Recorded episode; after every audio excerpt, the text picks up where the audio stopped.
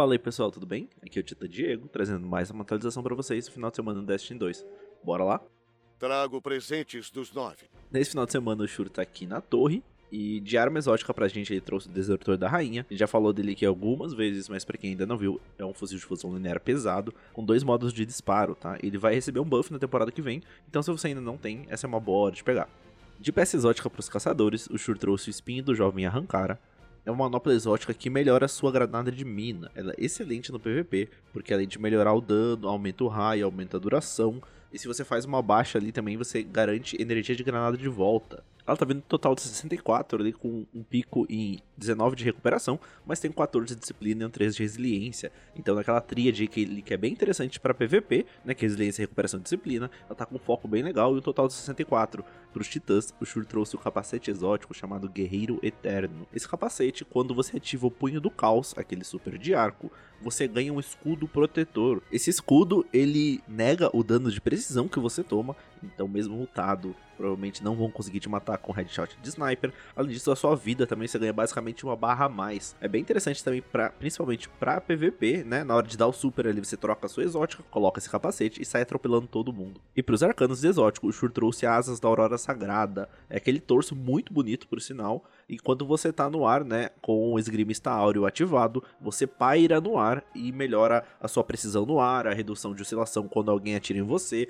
É a personificação da borboleta flamejante. Tá vindo com um total de 61, com foco em mobilidade e força. Não é bem interessante, mas se você ainda não tem, é bom ter na coleção. Queria poder dizer que algumas das armas lendárias que estão aqui são boas, mas no meu ponto de vista não tem nada, então não sugiro gastarem seus fragmentos lendários por agora.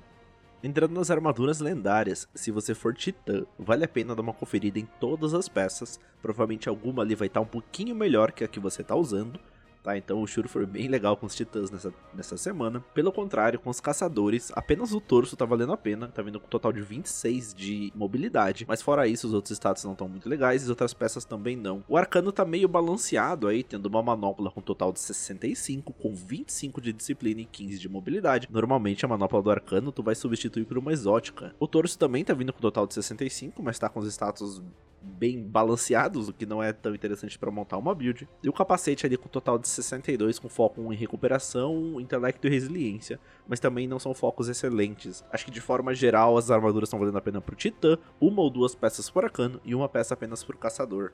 Entre as armas exóticas semanais, a Lorde Falcão tá vindo com o Olho da Tempestade Cabo Liso, então tá excelente para PVP. E a história da Mãe Morto com foco mais em PvE, vindo com arma Vorpal. Ou se você se arrisca a matar um guardião no Super e no Crisol, também pode ser uma boa. Mas ela seria uma ótima escolha para PvE nessa semana. Desafios de Osiris. Sobre o desafio de Osiris, o mapa dessa semana é o Vale Sem Fim, mas algumas pessoas também estão descendo nos penhascos radiantes. Pode ser aquele bugzinho da semana passada que estava acontecendo de novo, mas dependendo da hora que você estiver ouvindo esse drop, já deve ter sido corrigido. Então, muito provável que o mapa padrão seja o Vale Sem Fim. O loot adepto dessa semana é a Disciplina Inabalável. É uma metralhadora pesada de vácuo, também cabe uns mods adeptos, então pode ser uma boa escolha aí, tanto no PVP quanto no PVE. Muito provavelmente é a última semana que ela tá aparecendo nessa temporada, então lembrando que o Osiris, na temporada que vem, ele demora algumas semanas para voltar a acontecer, e o seu loot a gente ainda não sabe qual vai ser. A gente sabe que algumas armas vão sair e outras vão entrar, mas então essa é a sua última oportunidade de pegar a disciplina inabalável nessa semana. O modo de jogo é o modo mais tradicional possível, com a adição do modo autônomo também. Então monte o seu esquadrão e a gente se vê lá pelos íris, valeu? Essa semana a gente vai ficando por aqui. Não esquece de seguir a gente nas redes sociais. A gente tá no Instagram, no Twitter, a gente tem o site também. A gente também tá em várias plataformas de áudio, além do Spotify, que se você estiver ouvindo a gente aqui. E se puder, dá uma avaliada aqui no Spotify, isso ajuda bastante a gente, valeu? Valeu, falou e até mais.